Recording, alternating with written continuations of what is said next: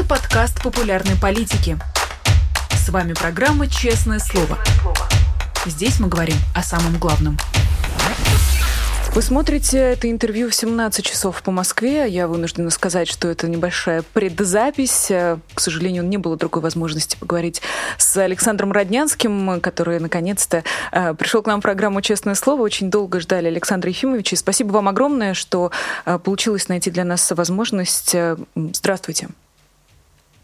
Здравствуйте. Спасибо, что пригласили. Извините, что так получилось по времени. Это все мои сложности в Киеве. Я не завишу сам от себя и вынужден двигаться по графикам, которые диктуют совершенно другие люди.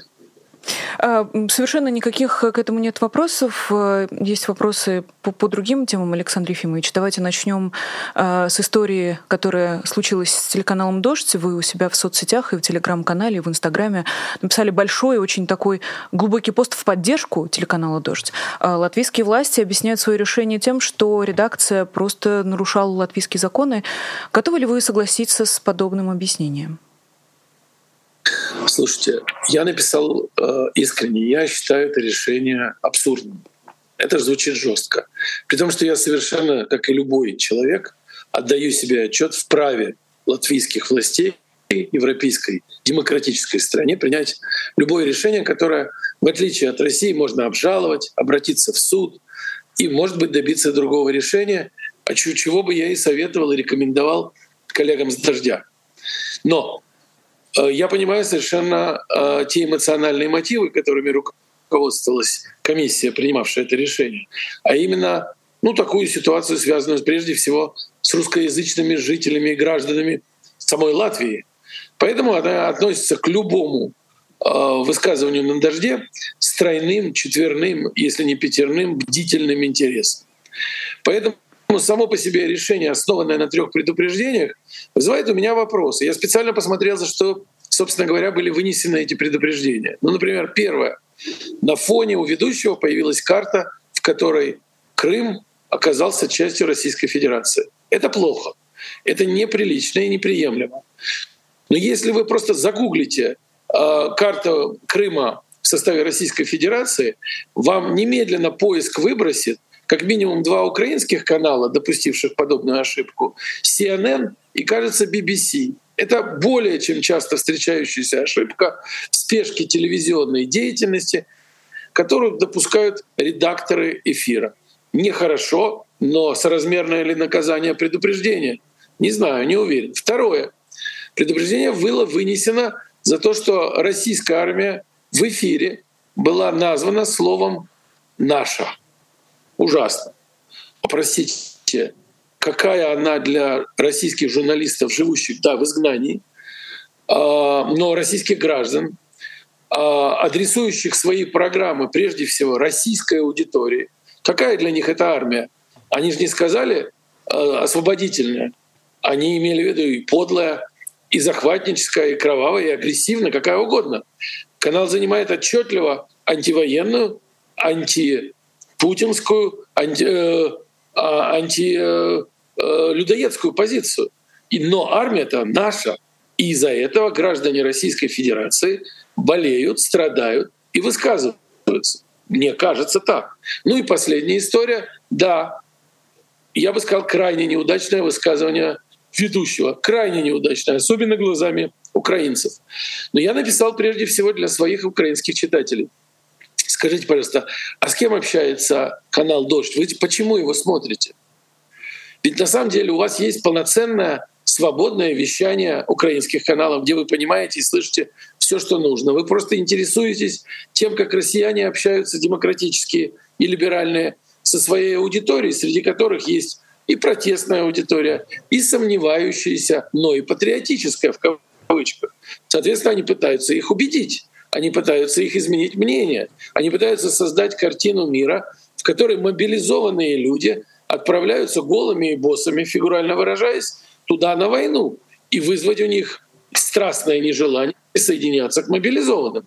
Ну, то есть, иными словами, понятно, откуда произошла эта ошибка, неудачно сформулированные слова, но соразмерное ли наказание закрытия э, канала, то бишь лишение лицензии, мне представляется несоразмерно. А самое главное — не отвечающая интересам демократического мира, который наверняка и ясно понимает, что изменения в России могут наступить только в случае, если их проведут сами россияне.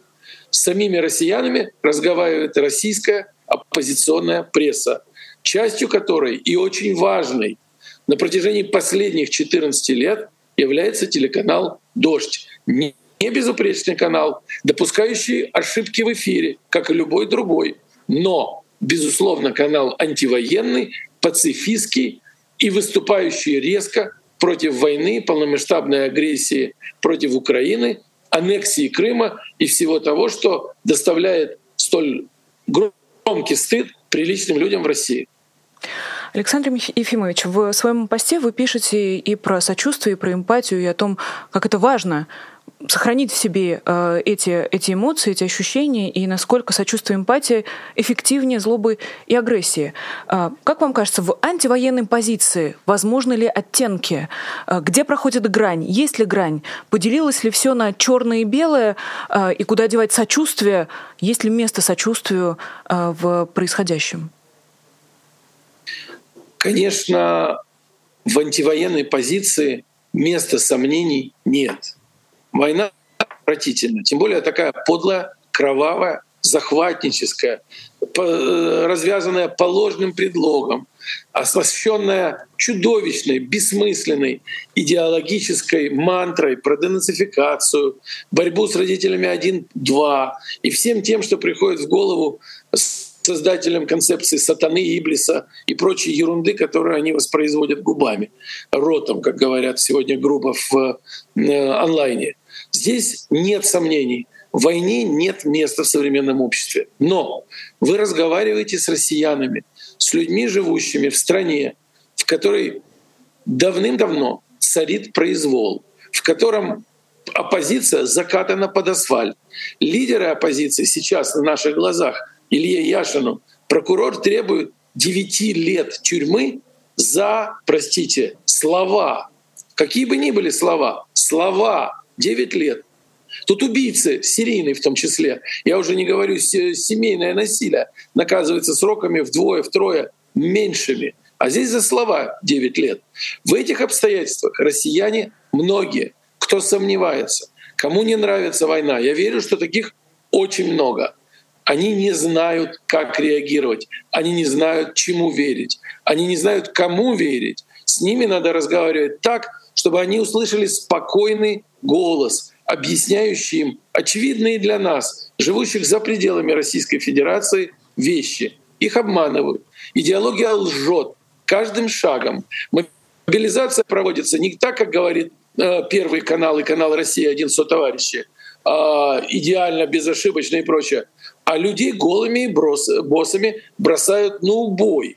И в этой ситуации с ними надо разговаривать с сочувствием. Они должны понимать, что им их понимают, их боль, их растерянность, их слабость, их неумение принимать решения, их незнание, куда двигаться, куда бежать, их сложности по жизни, э, тот факт, что у них нет документов, денег, невозможно и опыта нет для того, чтобы начинать свою жизнь где-то еще. А кто, кроме российского оппозиционного канала, разделит с ними эти боли, объяснит эти сложности и поможет им определиться в жизни. Да, завтра они не выйдут, как требуют очень многие украинцы, на улицы и не сметут подлый кровавый режим. Это невозможно.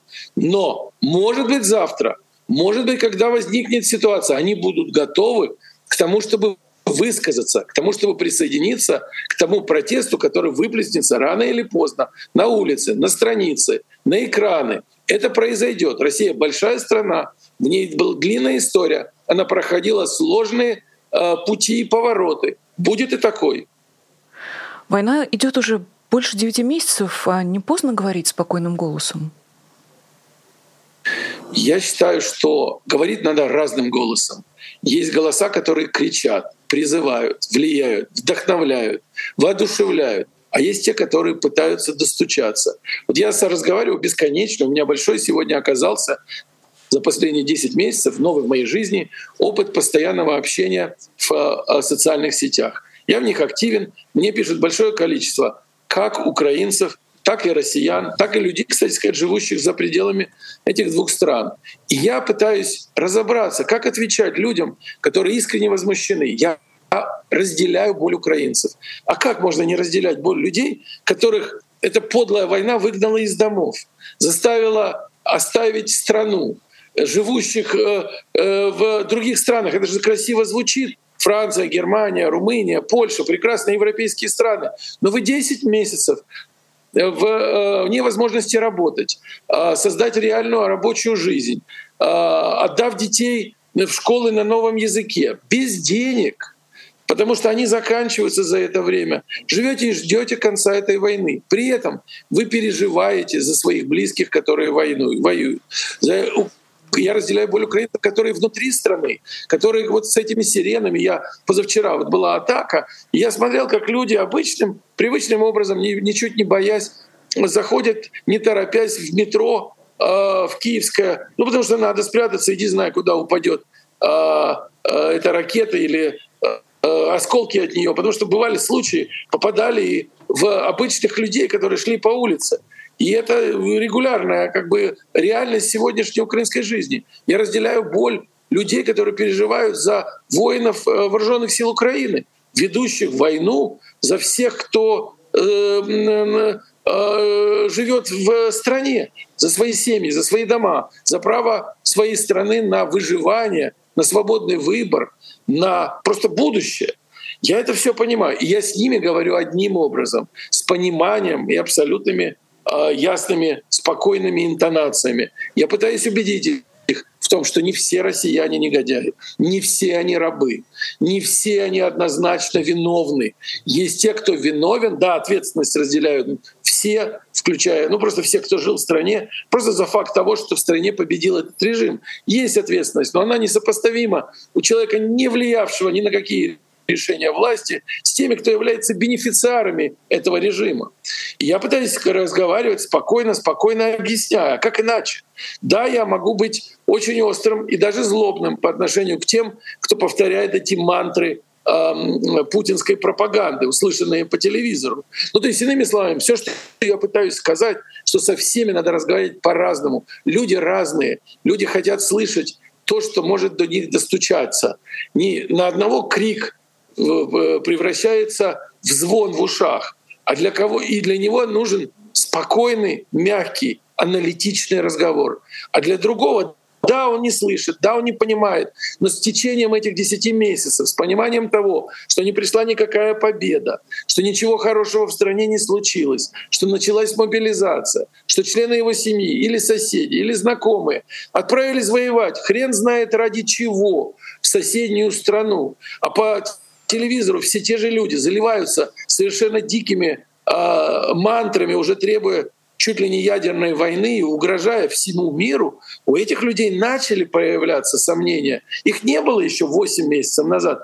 И их надо поддержать в этих сомнениях. Мне кажется, с ними надо разговаривать. Могу ошибаться, но это мое глубокое убеждение. Александр Ефимович, ну вы общаетесь с такими людьми на своих платформах, на своих площадках, где вы модератор и автор, и создатель э, контента, и транслятор мысли, это понятно. Но что касается средств массовой информации, они же не могут жить в вакууме. Они все сосуществуют в одной большой, очень сложной среде, где условный телеканал «Дождь» или условный YouTube-канал «Популярная политика» слышат украинские журналисты, украинские зрители. И я уже на своем примере могу сказать, мы вчера в эфире говорили с Катериной Катрикадзе, как раз с телеканала «Дождь». Я никогда не видела такой чат э, люди э, буквально воспроизводят вот этот уже очень горький мем. А как украинцы могут вам помочь? Помощь нужна, когда в очередной раз говорят о том, что нужно отнестись с сочувствием, нужно как-то вот эту эмпатию в себе разбудить э, и не допинывать э, окончательно людей, которые остались в России, у которых нет возможностей открыто и смело говорить, что они против.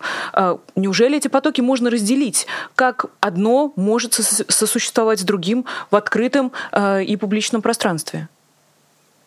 Мне кажется, вы должны определиться, с кем вы разговариваете. Кто адресат вашего разговора? Это же главное. Если вы будете реагировать на возмущение украинцев, естественное возмущение, а какое она может быть, эта реакция? Она другой не бывает. Да, я им пытаюсь что-то объяснить, но я это делаю в разы более осторожно и аккуратно, чем бы я пытался объяснить жертвам э, скобеевских трелей, э, до какой степени они не правы. Ну, ровно по той причине, о которой я говорил раньше, потому что они жертвы этой войны, и они реагируют.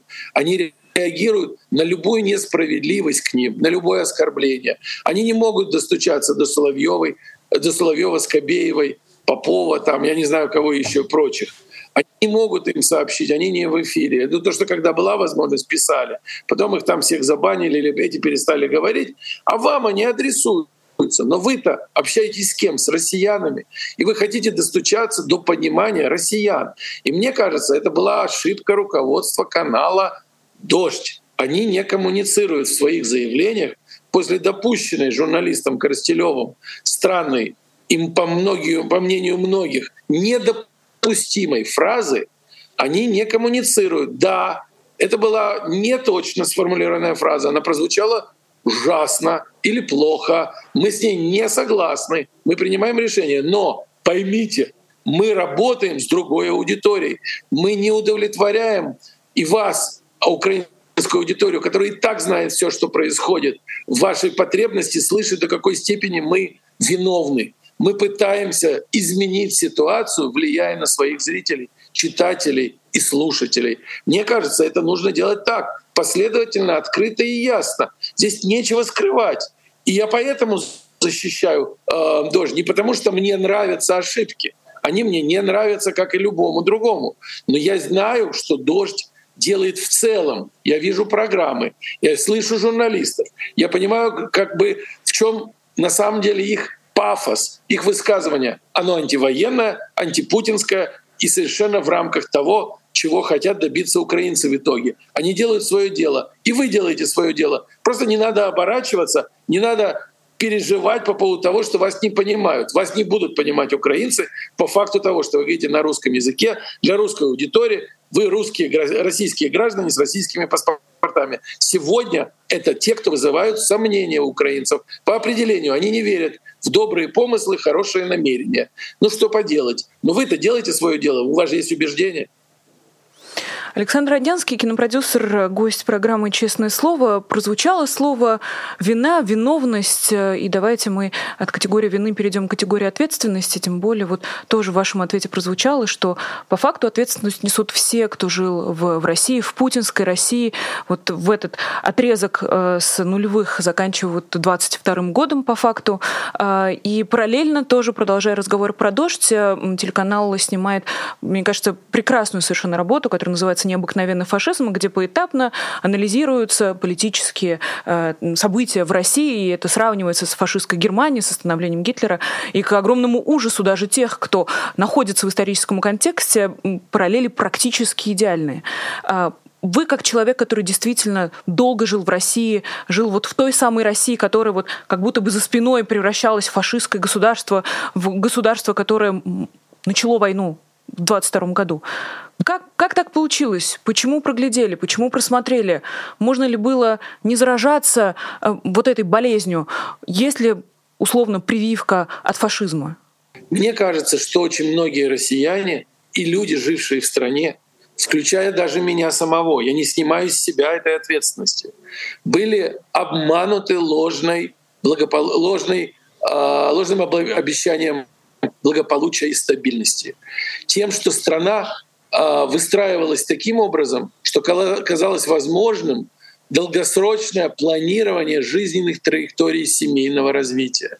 Будущее детей, здоровье родителей, благополучие э, всего, что там происходило, осуществление планов, э, профессиональное становление, образование. Все это было. Многое в России стало возможным. Люди начали путешествовать, люди начали больше зарабатывать. Они дорожили этим и не обращали внимания на огромное количество симптомов, которые один за другим в нарастающем темпе свидетельствовали о превращении страны и сначала относительно свободной, демократической, с конкурентной политической жизнью в страну все более и более авторитарную и в итоге тоталитарную.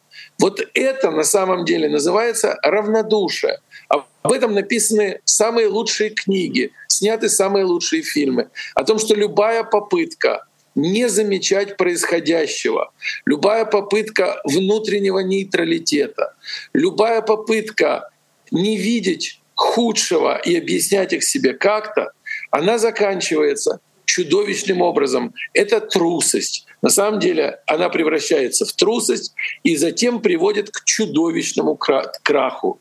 Многие просто понимали, что да, это неверное решение. Да, отмена выборов, там, условно говоря, губернаторов на каком-то этапе. Или какие-то еще там тысяч мелких этих самых и крупных законов, гомофобные законы, удары по оппозиции, закручивание гаек, запрет определенных средств массовой информации и так далее, и так далее. Судебные решения, все более и более напоминающие э, выполнение зак... Э, даже не заказов, это уже не коммерческая деятельность была, а приказов вышестоящих начальников. Все это вело неудержимо к авторитарному, а затем и тоталитарному обществу. И многие россияне отказались на это обращать внимание, не, не услышали тех, кто об этом говорил.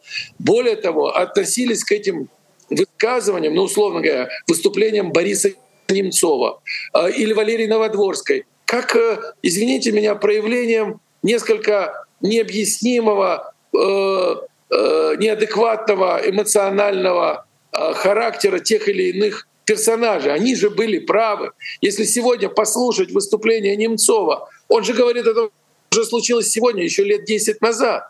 Вот, собственно, ответственность наша в том, что мы не слышали, не слушали, не хотели замечать, не хотели обращать внимание, полагали, что все само собой обойдется, что ничего не будет Э, страшного, что все через это проходили.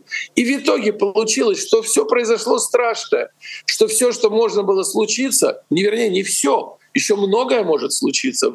Вот же то же самое страшное. Вот это ужасно. И вот в этом коллективная ответственность. Я специально разделяю вину. Вина всегда это такое морально эм, правовое понятие. Но кто-то вина это всегда она существует в отношении тех людей, которые что-то сделали. Обычный человек не принимал решений, ну, например, об агрессии в Украину. Он не принимал решений о там, тех или иных законах. Он не закрывал средства массовой информации. Он не влиял на решения судов. Но он с этим мирился. Он не говорил, не высказывался, не выходил на улицы. А те, кто выходили на улицы и протестовали, они ну, не сумели донести, их разогнали, к сожалению, силовая составляющая российского общества или российского государства, точнее, оказалась сильнее тех э, немногих относительно населения России либерально настроенных, ответственных людей, которые пытались сопротивляться. Вот, собственно, мне кажется, в этом ответственность. Не надо от этого уворачиваться. Это не то, что ну, как бы вдруг э, многие россияне обижаются, что их объявляют ответственными за то, что Путин начал войну. А, а украинцы обижаются на то, когда говорят «война Путина», потому что убивают, как они говорят. В стране же не Путин, а простые российские солдаты. То, что произошло в Буче, это же обычные россияне. Я был потрясен тогда, когда я понял, что произошло в Буче. Я не мог себе представить, что люди, среди которых я жил, способны на такое, когда лежит несколько сотен трупов, связанными за спиной руками и убитых выстрелами в голову. Ну как это возможно?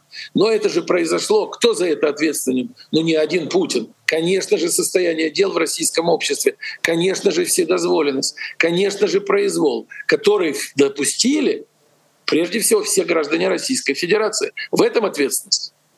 Александр Ефимович, но а, можно было не слушать Немцова, можно было игнорировать Новодворскую и всех, кто еще в ранние путинские политические годы выступал очень жестко и предупреждал о том, что ничем хорошим это закончиться не может. Но нельзя было не видеть, как а, условно коллективная Россия, коллективный Путин, вот мы скорее про этих людей говорим, а, со временем стали все чаще оборачиваться назад в историю, питаться оттуда, присваивать себе подвиги и строить свою условную национальную политическую идентичность вокруг подвига, который совершили их предки, э, и поднимать на знамя вот эту вот победу над фашизмом. И в итоге так получилось, что это знамя, оно тоже вывернулось наизнанку, и теперь по факту то, что делает Владимир Путин, мало отличимо от того, э, с чего начинал условный э, рейх, рейхсканцлер. Когда люди обсуждают корни нынешнего решения, нынешней трансформации путинской власти очень часто говорят, что э, когда Украина победит, я не говорю если, когда Украина победит, она тоже может столкнуться э, с этим искушением э, строить новую идею вокруг национальной идентичности. Видите ли вы эту угрозу? Время ли сейчас вообще об этом говорить? Если нет, то когда об этом нужно говорить? Тоже к вопросу о прививке. Вопрос об Украине сложный. На данном этапе Украина должна быть единой, естественно, для того, чтобы одержать эту победу и добиться результата войны, который на самом деле все определяют как освобождение оккупированных территорий, а, выплату репараций России за разрушенное, а, уничтоженное, а, естественно, суд над военными преступниками — и гарантии безопасности. Вот это то, чего добивается Украина. Вот если и когда она этого добьется, вы правы, окажется главным вопрос, а какое в итоге государство Украина построила или построит. И есть, да, действительно два выбора, на мой взгляд, который, один из которых вы обозначили. Да, национальное государство, собранная вокруг идеи национальной идентичности, языка, культуры, мифологии, пантеона героев и всего того, что так или иначе дает возможность жить некоему количеству европейских государств, появившихся и организовавшихся вокруг прежде всего национальной идеи.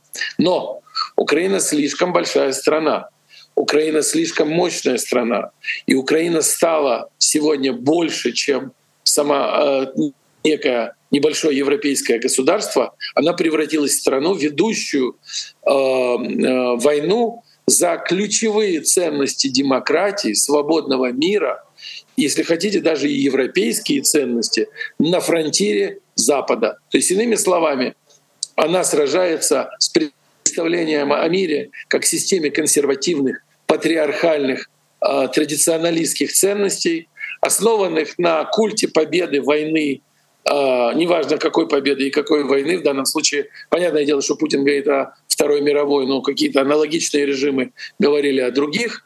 А вот, естественно, э, э, так сказать, экспансионистски пытающегося развиваться, захватывая новые и новые территории. Вот этот традиционалистский тоталитарный мир. И вот с ним сражается Украина, и, естественно, являясь другой частью этого, этого столкновения, Украина сражается за ценности свободного мира. Поэтому у Украины есть очень большой шанс стать, если хотите, современным хабом, страной, которая объединит многие нации, многие культуры, многие этнические а, группы, естественно, меньшинства, политические, социальные, сексуальные, какие угодно, в мире, предоставляющем им всем этим меньшинствам, группам и классам новые возможности. Да, это будет Украина с главным языком, если не единственным государством под названием украинским. Я уже не знаю, как это будет, но представление о будущем это будет страны, которая может предложить миру свободное развитие и своим гражданам. И туда смогут приезжать очень многие талантливые люди, в том числе ученые, студенты, художники, об этом будущем мы мечтаем, и инвесторы, которые смогут, изменять эту страну, превращая ее в современную европейскую державу, добиться большого успеха. На стороне этой версии есть тот факт, что Украина на сегодняшний день поддерживает большое количество западных государств. Украина зависит от их помощи. Они поддерживают Украину финансово, политически, военно. Эти государства естественным образом организованы, ну прежде всего Соединенные Штаты, Великобритания, да и европейские континентальные державы. Ровно так, как я сказал, как современный мир, как разнообразные общества, многоуровневые, а, а, многосегментные, предоставляющие всю полноту прав и возможностей всем своим гражданам. Мне кажется, что для этих стран, стоящих за плечами вернее, за спиной Украины и поддерживающих ее, очень важно то, что Украина на сегодняшний день стала именно такой страной. И не забывайте еще очень простое обстоятельство. Это руководство Украины. Президент Украины пришел на лозунгах, поддерживает лозунги, высказывается, стал популярным, стал на сегодняшний день одним из признанных лидеров свободного мира благодаря своей вере в гуманистические ценности свободного мира, он не лидер националистического или узконационального государства. Он никогда таковые лозунги не излагал, не, не продвигал и не защищал. Более того, очень многие, кто эти лозунги защищает, критиковали и продолжают, кстати сказать, критиковать Зеленского, может быть, не так открыто во время войны, но внутренне это и есть. И эта дискуссия в стране предстоит. Спасибо за ответ на непростой вопрос. Э, давайте вернемся все-таки к российскому обществу. Э, что уж тут скрывать, я переслушивала ваше интервью, которое вы давали Юрию Дудю еще когда-то в очень-очень прошлой жизни. Интервью начинается буквально с разбора героев, которых э, рисует Андрей Звягинцев в своих кинокартинах. И, в частности, вы тоже обращали внимание на отсутствие действующих персонажей. То есть в этих фильмах нет человека. Вы не предлагаете такой ложный хэппи чтобы человек, который пришел в кинотеатр, ушел с чувством, что ему не надо ничего делать, потому что уже в фильме случилось и, там, и катарсис, и, побежда, и победа над главным злом, и так далее, и так далее. А если не кино, то кто должен предложить вот эту модель действия? Откуда вообще эта модель должна возникнуть в сознании общества, э, которое действовать не привыкло? Кинематограф на самом деле предлагает не более чем эмоциональный опыт проживания своей жизни героями фильмов. Герои фильмов могут быть разнообразны. Это могут быть бойцы, борцы, протестанты против существующей системы режима, а могут быть люди слабые, а, люди э, э, зависимые от обстоятельств, люди покорные — люди, не любящие рисковать. Эти опыты жизни каждый проживает благодаря кино в течение двух часов и делает собственные выборы, жизненные выборы. Поэтому мы всегда исходим, во всяком случае, я глубоко в этом убежден, и, естественно, Андрей Петрович Звягинцев, вышеупомянут, убежден еще в большей степени, в том, что кинематограф не может быть оторван от внутренней жизни своих зрителей. Вы смотрите, на вас это как-то влияет, вы как-то меняетесь, вы принимаете некие решения. Кинематограф не обязательно учитель, который предлагает вам модель. Да, я знаю, что существуют фильмы, которые каждый раз утверждают не просто ценности, а модели поведения. Вот если вы, если речь идет об американском фильме, то американский кинофильм без сомнения предъявляет миру живого, действующего, активного, и протестующего героя. Героя, не соглашающегося с обстоятельствами и борющегося с ними до самого конца. Но это, простите меня, основа а, американского общества. Это та самая миссия, с которой оно было создано. Право индивидуального человека, право семьи на собственную жизнь, свобода заканчивающиеся границами обитания другого человека. В традиционных более обществах, европейских странах жизнь устроена совершенно иначе. И кинематограф уже исследует человеческие обстоятельства, погруженные в контексты много более сложные, много более, э, э, я бы сказал, связанные э, политическими и культурными э, узами и путами. Так вот, кинематограф может зафиксировать, диагностировать состояние дел в обществе. Вы увидите, как бы придя в зал, посмотрев на экран, вы увидите а, состояние дел. Вы увидите себя в этом зеркале. Это ровно то, о чем говорили российские классики литературные в XIX веке в отношении своих произведений. Вы посмотрите в зеркало, и вы увидите, коль рожа крива, что там происходит. Соответственно, вот это трезвая оценка действительности. Это первое, чего требуют такого рода кинематографа, от такого рода кинематографа зрители. Второе, простите, там действительно могут существовать разного рода модели поведения. Понятное дело, что кинематограф, в котором герой слаб, в котором он терпит крушение, поражение, наказывается, и жизнь его разбита, кажется кинематографом депрессивным и лишающим, демотивационным, лишающим надежд на будущее. А может быть, наоборот, он вызывает чудовищное раздражение и желание не согласиться с тем, как происходит в жизни, желание доказать, что в жизни все иначе. Вы видите, вот картины Звягинцева на самом деле, и Елена, и нелюбовь, и тот же упомянутый вами или в программе у Дудя э, Левиафан, они же на самом деле очень точно диагностировали состояние дел в российском обществе. Это то, о чем сегодня говорят. Не любовь как диагноз, как источник вот того, что на сегодняшний день происходит с россиянами.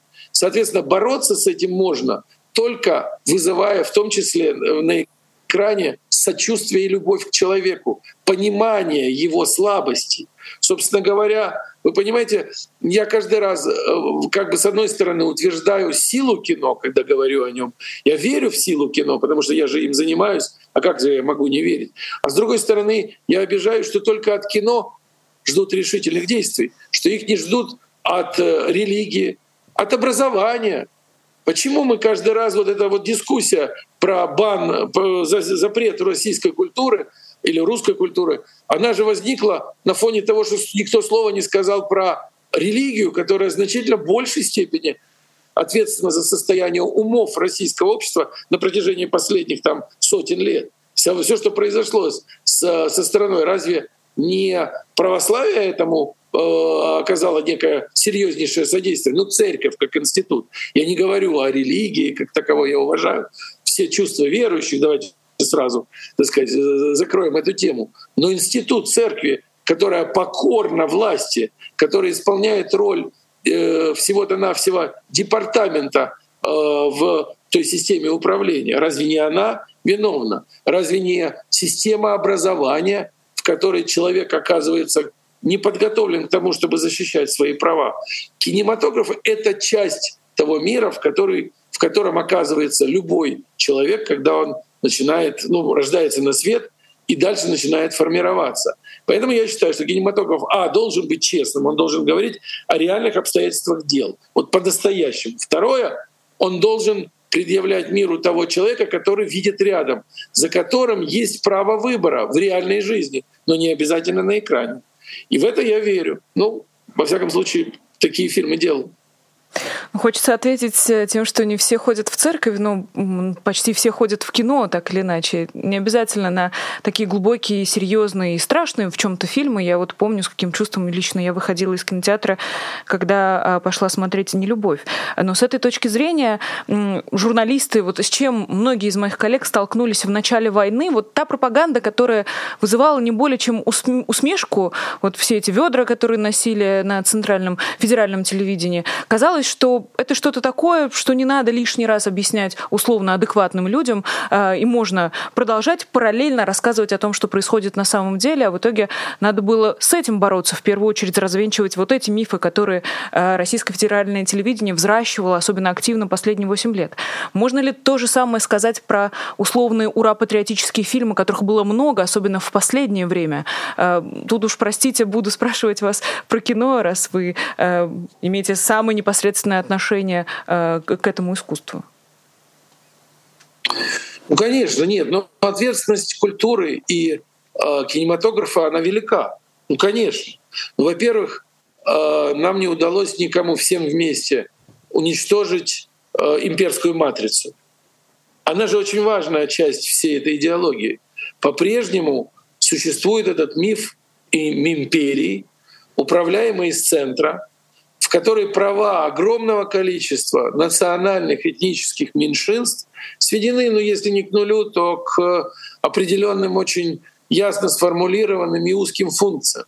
Представление, ну давайте так просто, каков украинец в имперской культуре? Ну такой простак сельский с говором, значит, говорящий глупые шутки и так далее, оскорбительный для украинцев. И я очень часто с рядом фильмов и сериалов, к которым имел отношение, становился объектом критики со стороны, вот особенно в последнее время, украинцев по понятной причине. Потому что они не хотят видеть провинциального простака как образ украинца на экране, потому что украинцы — огромный народ, многомиллионный, объединяющий очень разных людей, в том числе интеллектуалов, умников, э, блистательных э, ученых, необычайно талантливых художников и так далее, и так далее. Где они на экране? Очень мало. Грузины, извините, веселые э, пивуны, э, тамады за столом, э, тостующие вечно, лучшие друзья российских главных героев. и эти самые милые этнически окрашенные персонажи из Средней Азии, добрые, чудесные, из солнечных э, республик, которые время от времени говорят запрограммированные слова и шутки. То есть, иными словами, имперская матрица в абсолютном незнании, в абсолютном неуважении как других народов, так и, простите меня, меньшинств и, э, э, во всех сферах жизни, и даже не меньшинств. Возьмем, так сказать, женщин. Разве российское общество развенчало представление о женщинах э, как, э, э, так сказать, ущемленных в правах э, части э, собственного общества? Нет же. Откуда это семейное насилие? Почему декриминализирован закон о семейном насилии? Почему это считается личным делом семьи, а не, уголов... а не, подверг... не подвергается уголовному наказанию? Имперская матрица не разрушена, и она торжествует. Дальше. Без сомнения, ответственность отечественного кинематографа в том, что рефлексируя огромное количество проблем истории и прежней жизни, российский кинематограф находил самые простые ответы на вопросы, сложные вызовы, а, объясняя эти самые, так сказать, вызовы происками снаружи, вызовами а, со стороны других народов, стран, конкурентов, назовем их так, а подчас врагов, партнеров и оппонентов. И противоядие видят только в беспрекословном так сказать, э, патриотическом объединении вокруг родного флага и еще, как правило, какого-то очень честного, патриотичного, не лишенного мелких недостатков лидера. Да, это простое, упрощенное представление действительности, которое на каком-то моменте а, обеспечило успех такого рода э, так сказать, дискурсу и такого рода кинематографа. Но я бы сказал честно, не будем переоценивать роль кино. Ежедневное телевидение а играет совершенно иную роль. Оно влияет на всех. Оно с утра до вечера толдычит, вбивает, объясняет, комментирует и сопровождает регулярную жизнь граждан. И вот оно имеет значение. Да, время от времени появляется какой-то фильм, который окрашивает эмоционально тот или иной тезис власти. Фильмы, особенно талантливые, они шире, чем пропаганда телевизионная. Все равно там проявляется какой-то характер, там что-то подчас вдруг виден, какой-то человеческий взгляд, какое-то несогласие с примитивным отношением к человеческому устройству, к характерам, к обстоятельствам, к истории. Кино в этом смысле значительно более, я бы сказал, сопротивляющийся организм, а, нежели телевидение. Телевидение.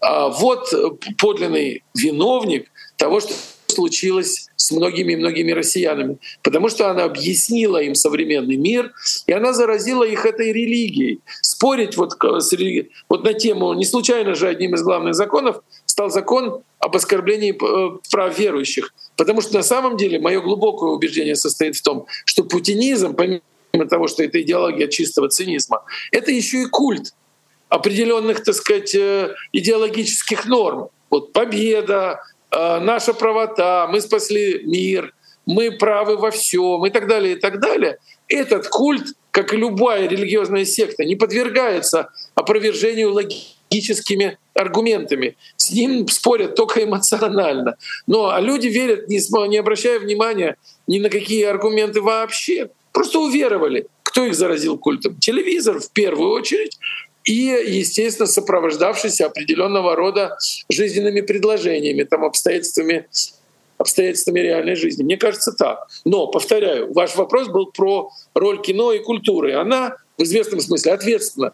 Она недостаточно противостояла этому движению. Это правда. Тогда, наверное, последний вопрос. Э, если телевизор умудрился заразить людей вот этой вот какой-то ложной религией, даже не имеющие к настоящей религии никакого отношения, э, то если условный антителевизор, альтернативный телевизор, э, неужели это снова должен быть какой-то голос из коробки, э, или кто или что должно вот это сомнение зародить в людях, стать началом этого перерождения, что ли? Нельзя же не знаю, оставить людей безо всего в какой-то тишине звенящей, ну, выключить телевизор. Что или кто должно прийти на замену? Или это процессы уже другого порядка и другой природы? Смотрите, преимущество э, и невероятная эффективность телевидения в его настойчивой регулярности, в его ежедневной природе, в его способности комментировать каждую мелочь сегодняшнего дня.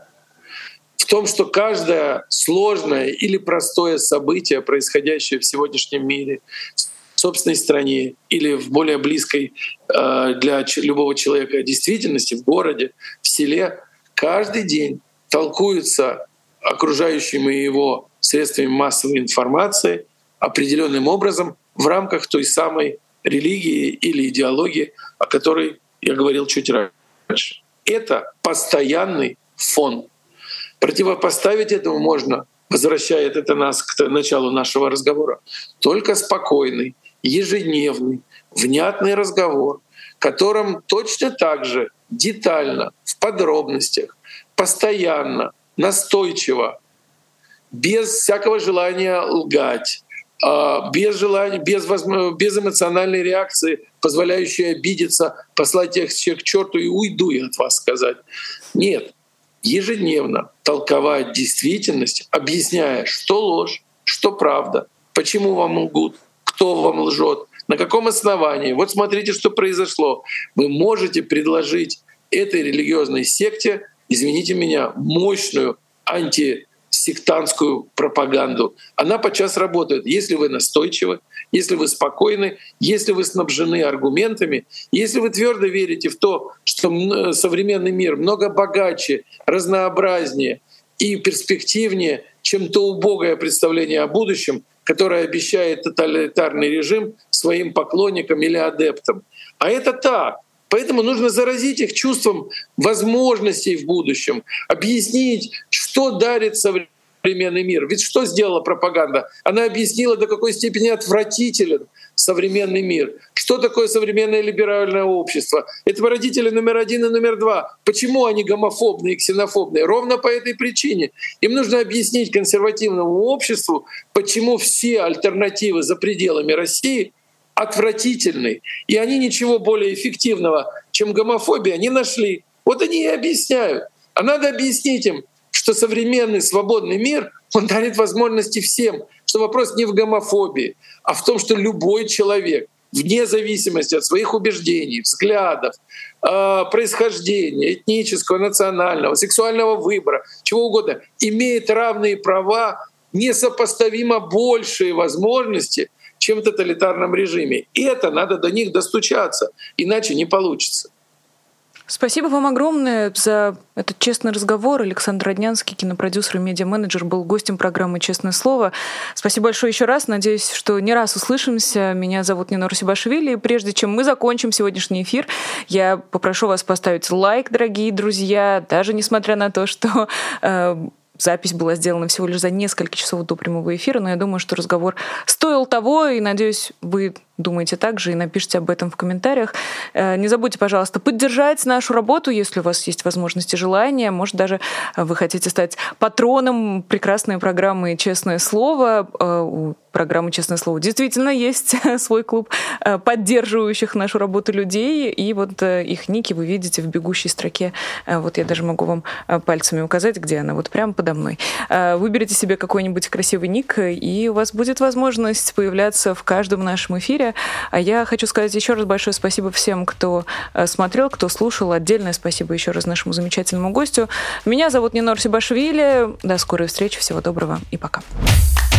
Вы слушали подкаст «Популярные политики». Мы выходим на Apple Podcast, Google Podcast, Spotify и SoundCloud. А еще подписывайтесь на наш канал в YouTube.